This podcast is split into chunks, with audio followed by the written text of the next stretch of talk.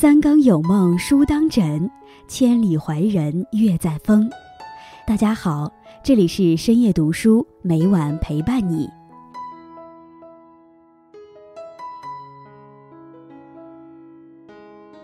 在生活中，说话是一件容易的事情，但是天天都说话，不一定代表会说话。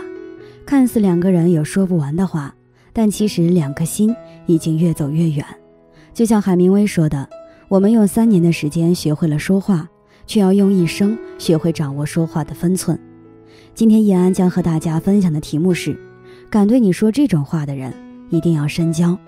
在开始今天的节目之前，希望大家能点击订阅和小铃铛，你的点赞和评论是叶安最大的动力。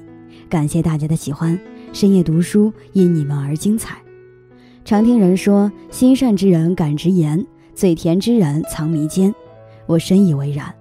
当你遇到困难时，那些想要真心帮你的人，有时候嘴上都不饶人；而那些说话客气的人，心里压根儿就没想帮你。敢于讲真话的人，才是对你好的人。《说文解字》有说：“正者直也，知其失也。”意思就是说，敢于直言，劝阻你过失的朋友，这便是正友。人生能得一知己，已是一件很荣幸的事情。若能够得一个可以对你说真话的人，那更是三生有幸。宋朝诗人张勇做湘东太守时，有一次在家作诗，灵光乍现，写下一句“独恨太平无一事，江南闲煞老尚书”。写下之后就出去了。碰巧溧阳县知县萧楚才来访，看到墨迹未干的诗作，提笔将“恨”字改为“幸”。张勇回来后，看见自己的得意之作。被人擅自改动，心生不悦，认为这一改动违背了自己的本意。楚萧才知道后，才当即批评道：“当今小人当道，奸佞横行，大人位高权重，功勋卓著，已成众矢之的。你居然说恨太平，恐怕会招来杀身之祸。”张勇听后大悟，才觉得自己太过于小人之心了。从此，两人成为至交。假如来到张勇家的是一个奸佞小人，看见他写的文章，早就无中生有，大做文章了。事实证明，一个能经常给自己忠告、指出自己不足的人，一定是最关心、最珍惜、最希望你能够有所发展、有所作为的人。甜言蜜语虽好听，但并不靠谱；忠言警句难听，但都发自真心。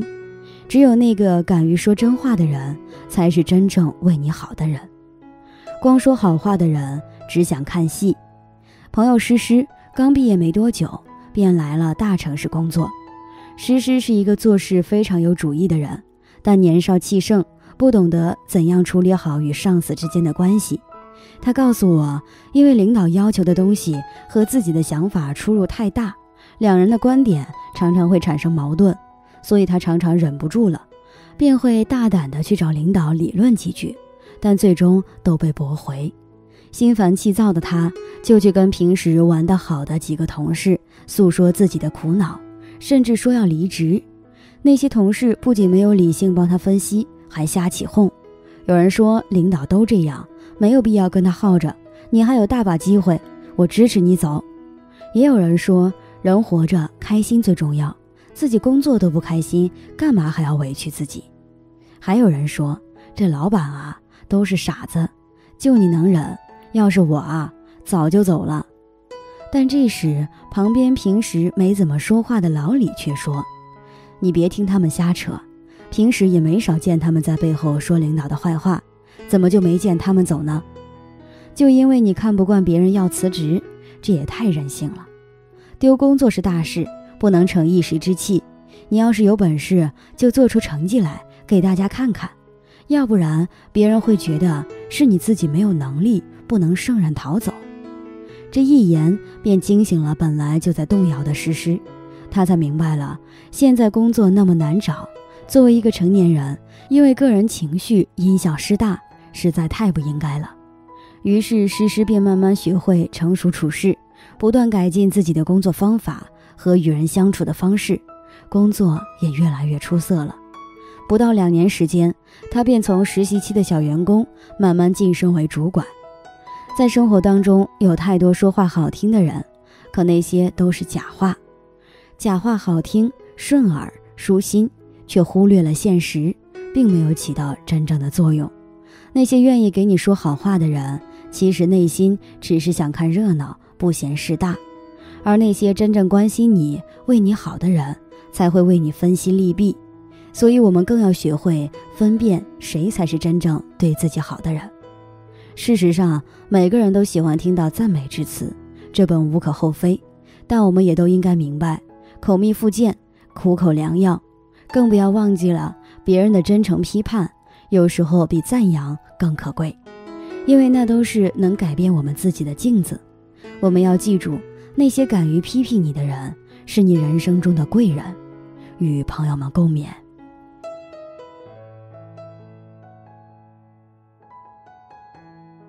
大家好，我是依安。深夜读书最新开启了新的互动环节，每周三会有一个留言周结，每个人的留言都很有见解，都很棒。我会挑选几条感触到我的留言与大家分享。感谢大家对深夜读书的喜爱和支持，深夜读书因你们而精彩。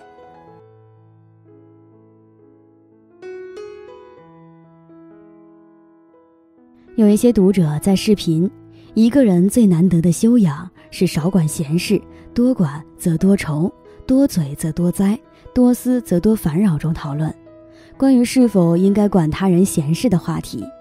有人觉得应该管管，不能让社会不良风气壮大；也有人觉得不应该去管它，避免好心当成驴肝肺。但我想说的是，闲事之所以是闲事，不仅仅是因为这件事情与自己无关。更是因为这只是闲杂的事物，大不到危及性命，小到只有鸡毛蒜皮。醒世恒言里讲：“事不关己，休多管；话不投机，莫多言。”与自己无关的事情，最好不要多管；谈不到一起的人，就不必多说，不然就自讨无趣了。小区有位大娘，人退休了，闲不住，总爱管些分外事。正好有户人家的儿子三十好几了，还没对象，他就给人操起婚事来了。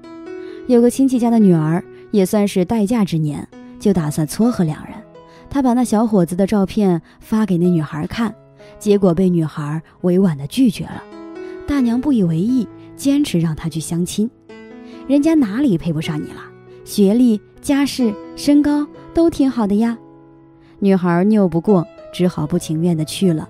结果相亲的时候，两人只顾着手机，话也接不上几句。女孩饭吃到一半就走了，结果是大娘两头没讨好，反而惹得两个家庭像躲瘟神一样躲她。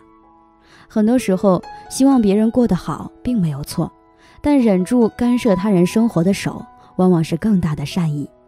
孔子曰：“君子和而不同，小人同而不和。”有人喜欢房间凌乱、随意的舒适感，有人喜欢用整洁的标准来要求别人，有人喜欢休闲时打牌来消磨自己，总有些人喜欢多说一句“读书才更为高雅”。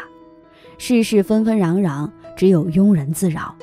有时候你以为帮助了他人，解决了你以为的问题，但事实并不是这样的。有时候可以想想，如果这种闲事发生在自己身上。你会希望别人介入你的生活，对你指手画脚吗？更有甚之，在不了解全部事情的情况下扭曲事实，这只会造成严重的后果。但如果你不怕事，不怕麻烦，觉得自己有足够的能力解决后续的所有问题，也可以坚持自己原本的想法哦。毕竟我能给的只有思路，最后的行动是你自己。但要记得，无论在什么情况下，都要在自身安全的情况下进行。愿大家都能平平安安。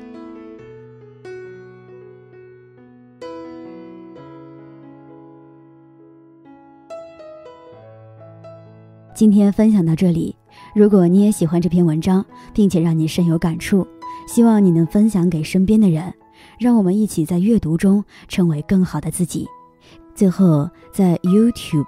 和 Facebook 上都能找到深夜读书哦，依然期待与你的互动。感谢你的收看，我们下期再见。